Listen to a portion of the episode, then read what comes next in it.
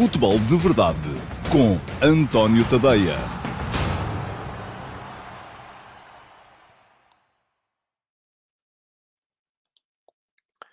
Olá, muito bom dia a todos e sejam muito bem-vindos à edição de hoje, sexta-feira, dia 19 de novembro de 2021, do Futebol de Verdade, última edição da semana, mas já com futebol para uh, analisar, porque já começou ontem a quarta eliminatória da Taça de Portugal com a realização do uh, Sporting Varzim uh, e todos aqueles que ontem vieram aqui uh, dizer que iam ser favas contadas, que, enfim, o Varzim era muito fraco, enfim, aquilo que o jogo nos mostrou foi algo de diferente. Mostrou um Varzim com argumentos, porque, um, e curiosamente, ontem o, o, o, Jorge Jesus, na conferência de imprensa de antevisão do Benfica Passos de Ferreira, de mais logo à noite, um, veio dizer uma coisa que eu acho é um bocado verdade, é que os treinadores, um, enfim, a maneira como ele disse que os treinadores são capazes de contrariar e tal, eu não diria bem assim, mas aquilo que me parece é que cada vez mais os treinadores trabalham bem, as equipas trabalham bem e, portanto, quando têm uma carga motivacional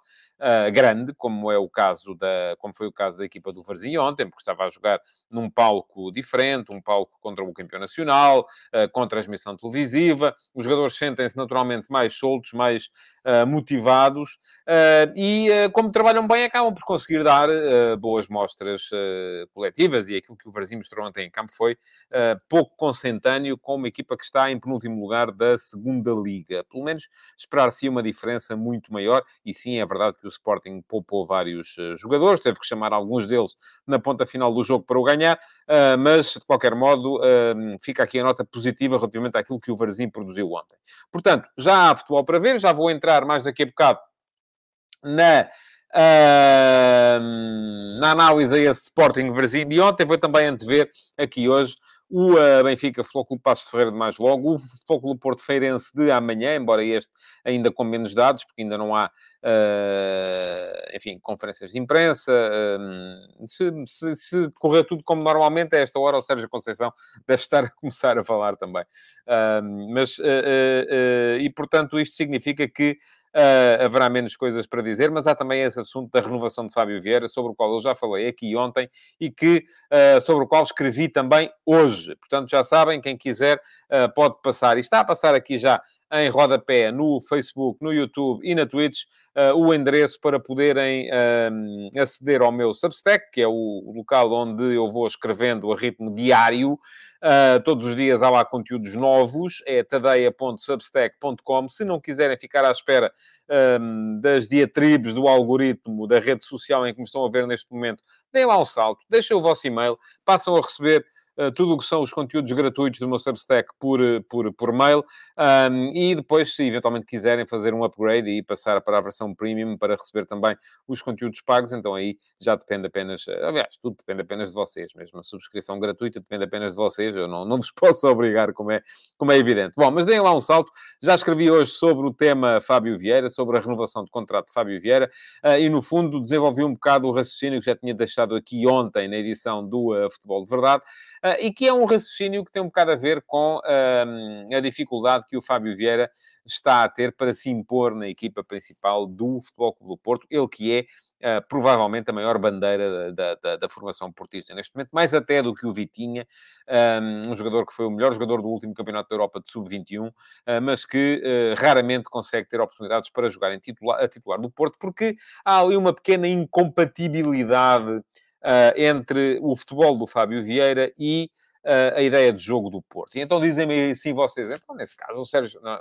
não defendeste que o Fernando Santos tinha que mudar a ideia para se adaptar aos jogadores? Sim, defendi. Então porquê é que o Sérgio Conceição não tem que mudar a ideia para uh, o Fábio Vieira poder brilhar mais? A questão é que o Fábio Vieira, neste momento, ainda não é a referência da equipa do Porto e, precisamente, a ideia que o Sérgio Conceição, neste momento, tem vindo a professar é a ideia na qual encaixa a maior parte dos jogadores. Um, e é uma ideia que passa por um 4-4-2 que permita ter dois avançados na frente uh, com boa capacidade defensiva.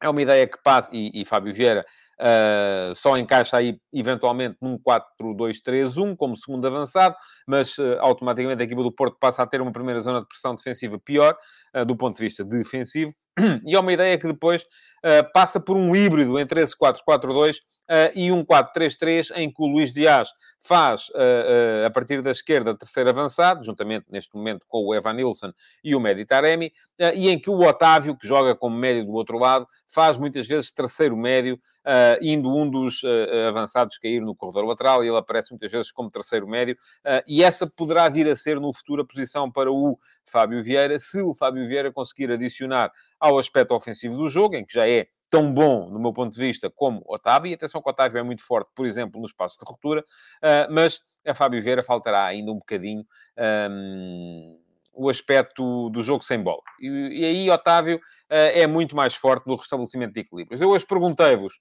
uh, na, no, no, no, meu Instagram, António.tadeia. Quem quiser pode passar a seguir-me todos os dias a seguir ao último passe há uh, uma story com uma sondagem para vocês poderem deixar a vossa opinião. Ela tem sempre a ver com o texto da manhã, com o último passo da manhã. E a pergunta que eu fiz hoje foi se Fábio Vieira devia já ser titular do Futebol Porto. Neste momento, 60% de vocês dizem que sim, claro que sim, porque ele é craque. 40% dizem que não, porque quem é que saía, não é? Pois bem, a questão tem um bocado a ver com isso. Neste momento, no estado em que está o futebol do Fábio Vieira, uh, que não é ainda um futebol uh, tão completo como é o do Otávio, em, para todos os momentos do jogo, uh, Fábio Vieira concorre um, para várias posições. Concorre para a posição do Luís Dias, mas aí é menos forte do ponto de vista ofensivo. Concorre para a posição de um dos dois avançados, mas aí é a equipa recente do ponto de vista do seu esquema tático. Concorre com o Otávio para a posição de terceiro médio, ou até mesmo em jogos contra equipas mais fracas, uh, com o Vitinho ou o Sérgio Oliveira para a posição de segundo médio, uh, mas aí a equipa passa de facto a defender bastante pior e, portanto, é isso que tem vindo a retardar a, a, afirmação do Fábio Vieira e a fazer com que ele seja, neste momento, aquele presente vistoso com um embrulho fantástico que pomos debaixo da árvore de Natal e cuja abertura vamos retardando também para manter a expectativa em altas, porque depois vai saber e se calhar sai lá alguma coisa, um par de meias que não nos faz falta. Bom, uh, não é o caso do Fábio Vieira, acho eu. Vou olhar um bocadinho para os vossos comentários antes de entrar na análise do jogo de ontem. Um, tá, tá, tá, ora bem, pergunta-me o Paulo Neves se vamos ter de fechar outra vez os estádios. Ó oh, Paulo, eu creio que não. Uh, agora, uh, creio que não. Uh, sei que na Holanda já fecharam. aliás, ainda no outro dia vi o Holanda-Noruega com outra vez aquele eco dos gritos dos jogadores e dos, um, dos pontapés na bola. Uh, mas uh, eu creio que a situação em Portugal, muito fruto da vacinação massiva que foi feita e está a ser feita, uh, não está ainda nesse ponto. Agora, é importante que as pessoas percebam que têm de se proteger. E eu vou, vou ser muito sincero convosco. Eu, no outro dia, estive no Estádio da Luz para o, para o Portugal-Sérvia. Um, tive que passar pelo meio do público duas vezes, porque a credencial que eu tinha para ir ao relevado fazer os diretos para o pré-matos da RTP. Eh, desta vez, aquilo tem uma originalidade, enfim, vamos tendo originalidades destas, porque entrava pelo túnel, uh, como sempre, mas depois chegava ali, antes de chegar ao primeiro banco de suplentes, e não estava lá ninguém ainda, nem de uma equipa nem da outra. Uh, não se podia passar, tinha que ir pela bancada, subir por ali acima, uh, ir lá acima, voltar a descer e entrar outra vez no relevado do outro lado dos bancos de suplentes para a posição onde estava a ser feito o direto.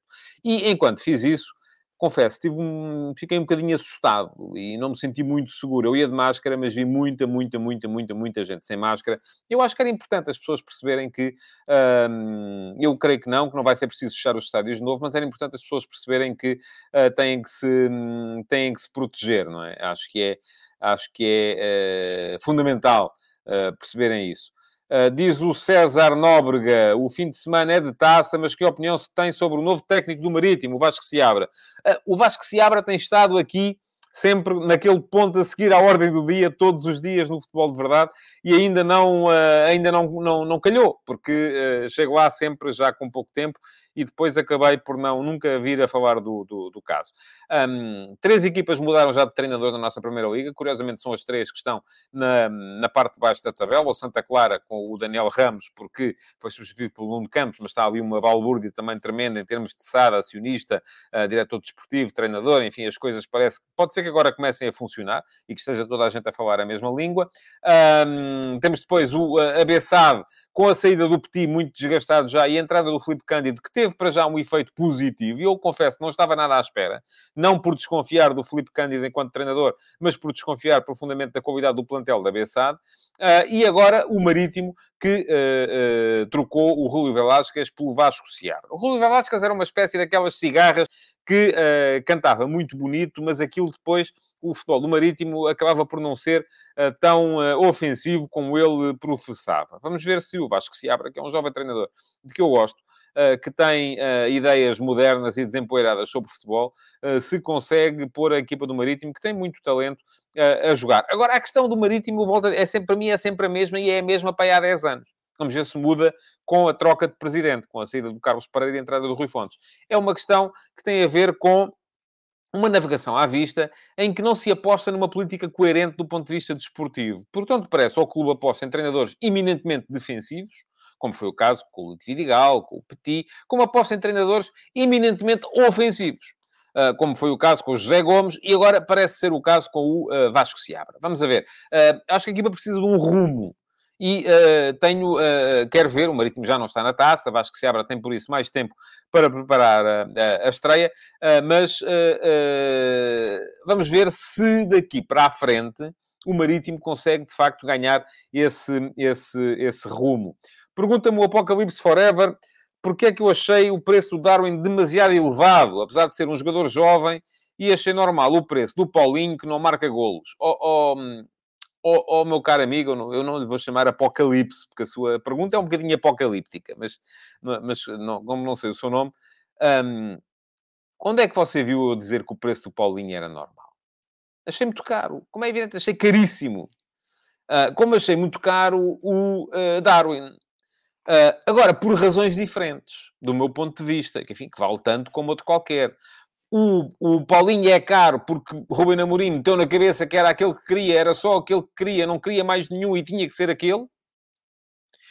E isso uh, acabou por fazer com que o Sporting Clube Braga tivesse uh, uh, feito fim capé negocial e tivesse vendido só pelo preço que entendeu que devia vender. E eu acho que, de facto, foi dinheiro a mais. E escrevi-o na altura. Está escrito. É só ir lá ver. E disse-o aqui, no Futebol de Verdade também. O Darwin foi caro Apesar de, e eu creio que não foi na altura o, o, Jorge Jesus que disse: Eu quero este jogador, tem que ser este, não pode ser mais nenhum. Não, eu creio que o Jorge Jesus há de ter visto algumas coisas do Darwin, mas não foi um pedido expresso do treinador. Uh, é foi caro porque o Benfica entrou numa espiral de negociação dos jogadores a elevadíssimo preço. E vamos a ver, porque eu vejo agora vem dizer assim: Ah, mas o Darwin já vale 50 milhões. Está bem. Vamos a ver não é? É que o esquema que andou aí montado de uh, uh, uh, transferências inflacionadas, tanto a entrar como a sair de alguns clubes portugueses, neste momento está um, está um bocadinho mais difícil.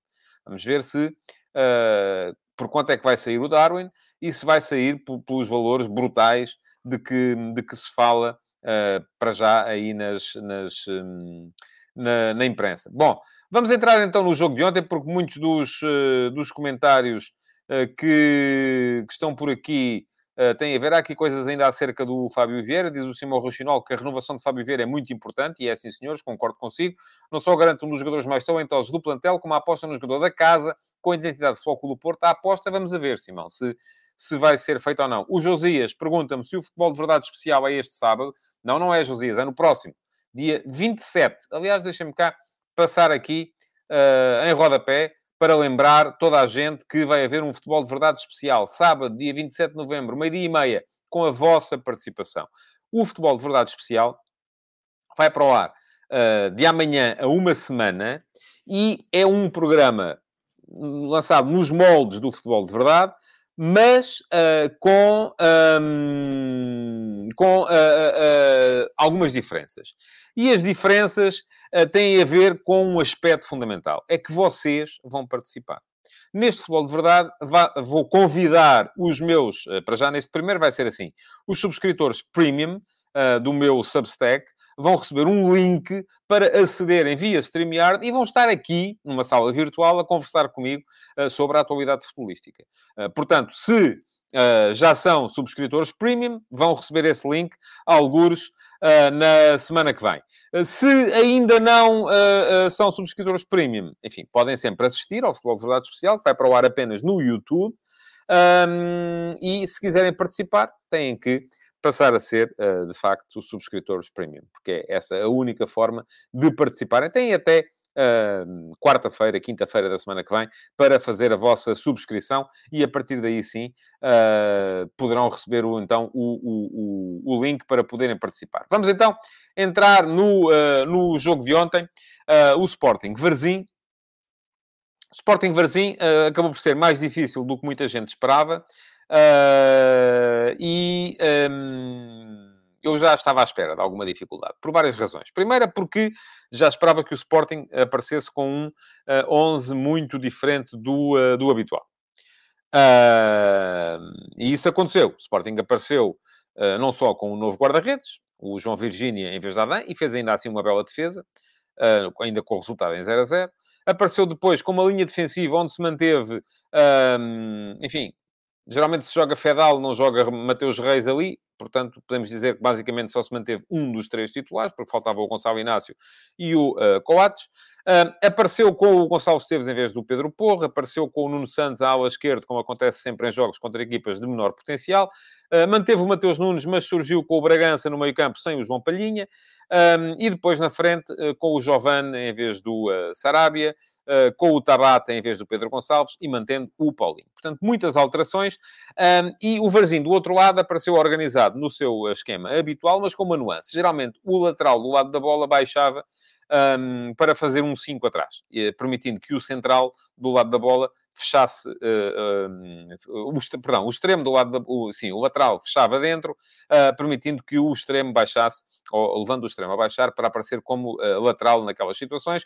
Isso fazia com que o Varzim povoasse muito bem o corredor central, um, muitas vezes com, cinco, com, com, com cinco atrás, portanto, três homens no meio, e que o Sporting tivesse garantido superioridade flagrante nos corredores laterais o jogo foi sempre um uh, fartote de espaço para o Gonçalo Esteves no corredor direito e para o Nuno Santos no corredor esquerdo. O Varzim permitia, o Sporting conseguia-o, mas o Varzim também o permitia. E permitia o porquê? E porque é que isso não gerou, como podia ter gerado noutras circunstâncias, um resultado tranquilo para o Sporting ao intervalo? Por duas razões. Primeira razão, eh, porque um, dali uh, houve sempre pouca um, clarividência no, uh, no último passo.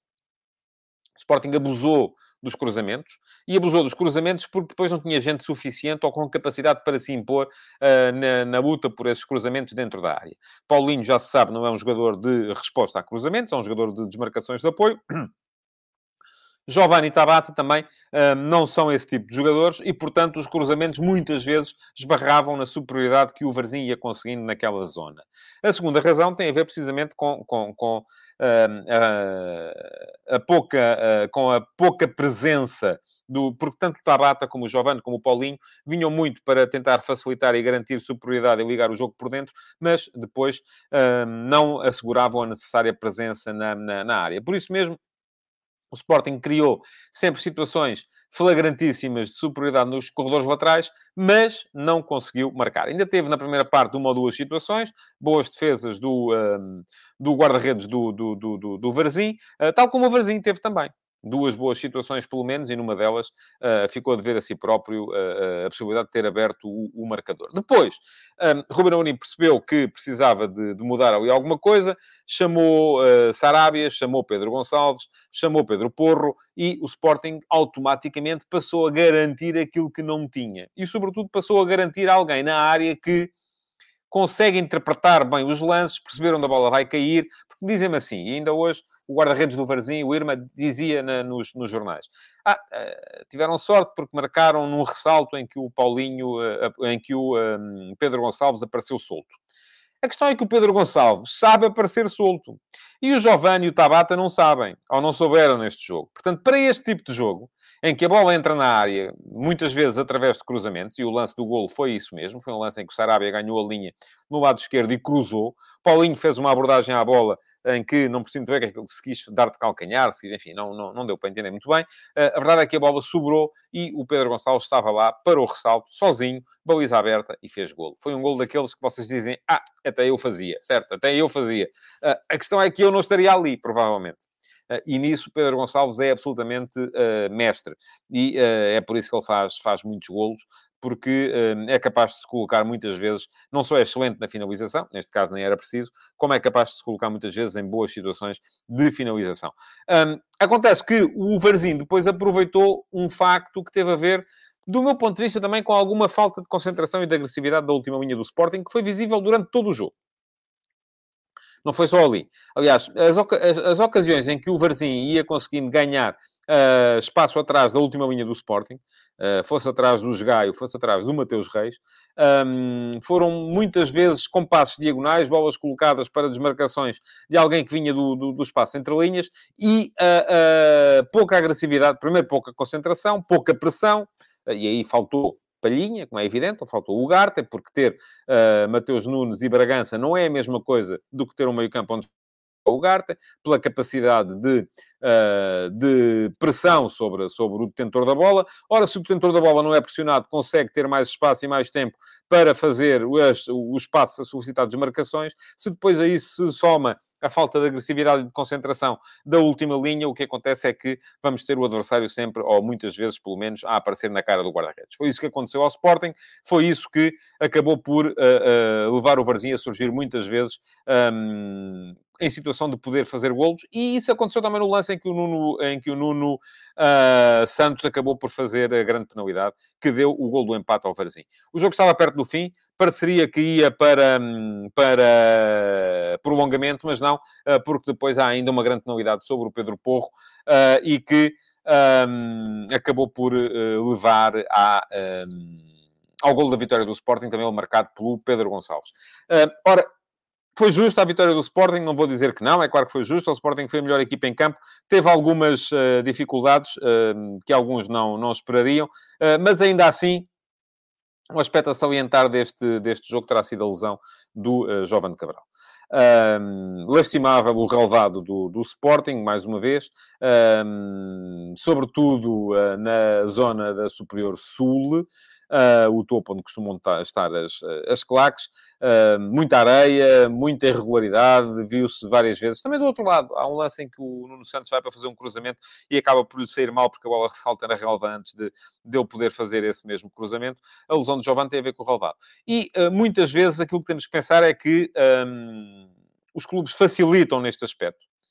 E a questão do relevado do Sporting está identificada há algum tempo já uh, melhorou na altura das chuvas, quando choveu. Houve aí duas semanas em que uh, uh, choveu em, em, Lisboa e, nesse aspecto, o relevado do Sporting melhorou. Portanto, não sei se tem a ver com alguma coisa a ver com, com, com irrigação, mas a verdade é que está pior outra vez. E ontem custou uma lesão grave um, ao, ao Giovanni, vamos ver se é grave ou não, mas uh, aparenta vir a ser, uh, e isso pode levar a equipa do ao Sporting a pensar muito seriamente uh, no que devia ter feito e não fez relativamente àquele relevado. Ruben Mourinho já deixou, o, já deixou uma, uma nota a esse respeito ontem, só que costuma dizer-se depois da, da, da, casa roubada, trancas à porta, vamos ver se ainda vem a tempo de, ehm, de mudar alguma coisa para o jogo contra o Borussia Dortmund na próxima uh, quarta-feira. Ora bem, hoje vamos ter então Benfica Passos de Ferreira. Uh, são duas equipas que não estão numa, numa boa situação. O Passos de Ferreira uh, vem com três empates e uma derrota nas últimas quatro partidas. Uh, nos últimos dez só ganhou um, que foi ao Águias do Muradal, não é propriamente um adversário uh, do ehm, da sua, da sua igualha. O Benfica, por sua vez, com, uh, é verdade que eh, ganhou o último jogo e ganhou uh, com clareza ao uh, Sporting Clube Braga, mas antes disso tinha perdido e empatado duas vezes, portanto também está, de certa forma, com algumas dificuldades nas últimas, nas últimas partidas. O jogo vai ser, do meu ponto de vista, muito interessante de, de antecipar, por uma razão muito simples. e tem a ver também com a projeção daquilo que pode vir a acontecer na próxima terça-feira no Barcelona-Benfica. O, um, o Benfica vai ter quatro dias de recuperação, são menos dois dias do que o Sporting, porque o Sporting jogou na quinta e vai jogar na quarta. O Benfica vai jogar hoje na sexta e uh, uh, só vai jogar na próxima terça. Um, e, uh, e de resto, o Jesus disse ontem que vai meter todas as fichas neste, neste, neste, neste jogo. tenho dúvidas. Tenho muitas dúvidas. Agora, acho que Jesus vai jogar o jogo de hoje a pensar, de facto, no jogo da próxima, da próxima terça-feira. É um jogo fundamental. O Benfica precisa de uh, pontuar em uh, Barcelona para ter uh, hipótese de continuar a pensar na Liga dos Campeões. Um, e, por isso mesmo, creio que há, haverá aqui duas, duas motivações na cabeça do Jorge Jesus. E isto vai rever-se, por exemplo, na questão dos centrais, ou na questão do esquema tático que é que vai fazer Jesus? Vai jogar em 4-4-2 ou vai jogar em 3-4-3? Vai manter o esquema habitual, com três centrais, quando já se sabe que não tem Lucas Veríssimo, e aconselha a prudência a que poupe Otamendi, porque Otamendi acaba de chegar da América do Sul e por isso mesmo terá com certeza algumas dificuldades. Um, ou vai passar para um 4-4-2 que lhe permita manter dois centrais uh, em campo apenas, uh, mudar o esquema tático da equipa e até baralhar um bocado as ideias do Xavi porque o Xavi acaba de chegar a treinador do Barça, uh, não se, e vai ficar na dúvida até ao último momento sobre como, é que o Benfica vai jogar uh, no Campeonato. Eu acho que o Benfica vai jogar em Campeonato em 3-4-3, um, porque aí já vai ter Otamendi em pleno, e se Otamendi joga hoje ou não tem um bocado a ver com a forma como ele terá voltado da América do Sul, porque aí vai ter também, com certeza, Vertonghen e, e, e Morato. Agora, em relação a hoje, tenho dúvidas. Em relação a hoje, uh, acho que há, há, várias possibilidades. Uma delas é jogar com André Almeida, Vertonghen e, e Morato, até eventualmente Ferro, vamos a ver. Não, não, enfim, parece mais longe do 11, mas uh, pode vir a acontecer. Um, ou então jogar em 4-4-2 com apenas dois centrais, que nesse caso seriam Vertonghen e, e, e Morato, com certeza, uh, com a nuance de que aí não teria um, não teria um central destro. Portanto, Vertonghen como Morato são esquerdinos. Uh, e isso também pode ser um inconveniente na forma de jogar da defesa do Benfica.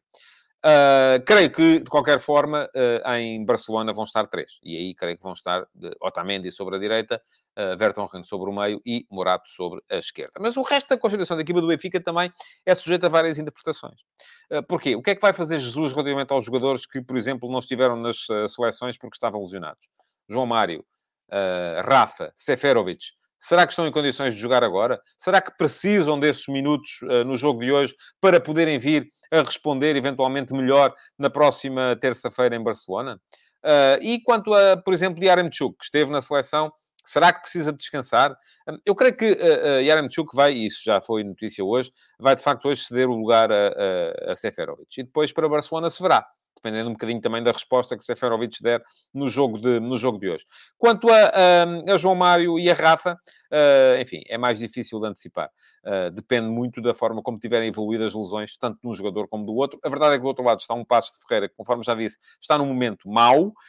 Um, nos últimos 10 jogos só ganhou um e foi ao Águias do Muradal, uh, e que ainda por cima não vai jogar sem o seu melhor jogador, o Stefano Eustáquio, que acaba de chegar também de vários jogos com a seleção do Canadá. Bom, uh, vamos lá ver.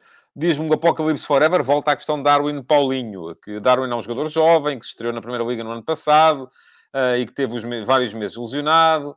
Teve mais gols e assistências do que Paulinho, porém sou mais crítico com o Darwin. Não, não sou mais crítico com o Darwin, coisa nenhuma. Acho que está... está eh, eu acho que o, o, você é, de facto, uh, benfiquista, já percebi. Uh, e, portanto, sente muito mais as críticas ao seu jogador do que ao jogador do, do adversário. Isso é sempre assim. Uh, o Simão Racional pedia-me para voltar a explicar uh, como é que vai funcionar o futebol de verdade especial. Já expliquei, Simão, creio que uh, estava cá quando fiz essa, essa explicação. o Jason Lima diz que Fábio Vieira vai ser igual, tem o PP que vai jogar em primeiro lugar, vamos a ver se é assim ou não.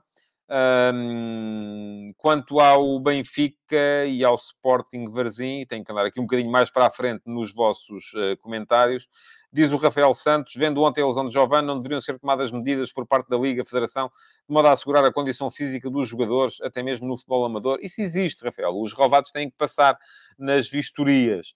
Um, e, isso, e o relevado do Sporting terá, terá passado nas vistorias, com certeza, não é? Um, Manuel Salvador, tantos cruzamentos do Sporting para nada, se houvesse na área um Slimani ou um base doce, tudo bem, mas está lá o Paulinho. Manuel, se houvesse na área um Slimani ou um base doce, provavelmente não haveria tanto jogo. A questão é essa, não é? É que as equipas não são isoláveis, não dá, uh, e precisamente se o Ruben Amorim não quis, por exemplo, Slimani, foi por isso, porque queria um avançado que participasse no jogo da equipa. Agora, depois, Paulinho não faz os golos, é verdade. Há um texto no meu Substack sobre isso também, sobre o que vale os avançados. Eu, aliás, aconselho o Apocalipse Forever a dar lá um salto. Um, o texto tem para aí duas semanas. Uh, vá lá ao meu Substack e veja, é um texto sobre o, o, o estudo estatístico sobre o rendimento de todos os avançados dos quatro candidatos ao, ao título. Um, e diz o Apocalipse Forever outra vez que elogiu o Paulinho pelo que dá ao jogo do Sporting. Paulinho é um jogador maduro, com experiência, enquanto o Darwin é um jovem que chegou ao campeonato português. Está bem, mas eh, quem é que está a dizer o contrário? Eu não, não, acho que nunca disse, nunca disse o contrário. Rui Camarapina diz que Bragança jogando mais atrás perde muita influência no jogo da equipa. Ele não jogou mais atrás ontem. Uh, uh, Rui jogou igual. Uh, agora a questão é que o meio-campo do Sporting não tinha, não tinha um ladrão de bolas como costuma ter. Um, e por isso mesmo uh, uh, a equipa ressentiu-se disso. Quanto ao Bragança, de facto, uh, podia, ter feito, podia ter feito mais. Jason Lima diz que o Pote a marcar gols é top, no resto está quieto. Enfim, para já, não se, não se queixa muito. nem, o, nem ele, nem o Sporting. Bom, e enfim, quanto a Jorge Jesus, Uh, diz o Jason Lima se é all-in ou bluff do Mr. Jesus. Uh, eu creio que os jogos são sempre pensados da mesma maneira. Um, o Marco Lopes pergunta-me se vai ser 4-4-2 ou 3-4-3 e se virá finalmente ferro. Eu creio que hoje é bem capaz de ser 4-4-2, até pela ideia uh, de vir a baralhar uh, o, um, o Xavi para o jogo que vem a seguir, que é o jogo com o Barcelona. Bom, uh, e o Ricardo Louro Martins ainda me vem perguntar relativamente ao uh, Slimani se o Slimani não participa. Não, Ricardo, não participa. Uh, ou melhor, não participa da mesma maneira. E, aliás, uh, aconselho a ver, por exemplo, uma entrevista que o, que o João Pereira deu, uh, creio que foi o João Pereira, a um do, uma plataforma do Sporting para falar do Slimani enquanto, enquanto jogador de equipa. Porque Slimani é um extraordinário avançado, é um jogador extraordinário a ganhar, ou era, quando passou pelo Sporting, a ganhar uh, profundidade, alargava dessa forma o espaço entre linhas para os médios poderem aparecer, e disso muito beneficiaram na altura tanto o Adrian uh, como o uh, João Mário e até o Brian Ruiz, mas é um jogador que, em termos de combinação com os colegas, deixa muito, muito, muito a desejar. Bom, haverá também mais Taça de Portugal ao longo do fim de semana. O Porto vai receber o, o Feirense. Um, que é segundo na segunda liga, vai ser um jogo também complicado para o Porto, com certeza, e que vai exigir da equipa de Sérgio Conceição uh, concentração e uh, muita competência para, para, para seguir em frente. O jogo vai ser sábado, portanto o Porto também vai ter apenas quatro dias de repouso depois para o jogo da Liga dos Campeões. Vamos a ver como é que o Foco do Porto vai abordar essa, essa, essa partida. Bom, e por hoje uh, estou a chegar ao final. Quero só lembrar-vos que em tadeia.substack.com uh, há... Um conteúdos todos os dias. Hoje já saiu o último passo, foi sobre o Fábio Vieira. Às três da tarde vamos ter, como há todos os dias, mais um episódio do F80. Todos os dias o F80 vos, tra vos traz uh, um uh, jogador uh, antigo da nossa Primeira Liga, uma biografia, nos casos em que isso é possível, com uma entrevista também. Um, e sempre um jogador que faz ou faria anos nesse dia. Portanto, o jogador de hoje já sabe que ou faz ou faria anos hoje. Sai às 15. Uh, quem quiser é dar lá um salto também ao meu Substack para uh, ver quem são os jogadores que por lá estão e já estão lá uh, cerca de duas dezenas, porque isto começou no início deste, deste mês. Muito obrigado por terem estado aí. Queria pedir-vos para deixar o vosso like, uh, para continuarem a comentar e partilharem a edição de hoje do Futebol de Verdade. Vão votar na sondagem que está no Instagram, António.tadeia, e já agora passem no meu Substack, tadeia.substack.com, subscrevam as atualizações para receberem uh, por e-mail os conteúdos novos que vão aparecendo todos os dias. Muito obrigado por terem estado aí, então, e até... Um, ehm, até amanhã não, até segunda-feira é mais uma edição do Futebol de Verdade.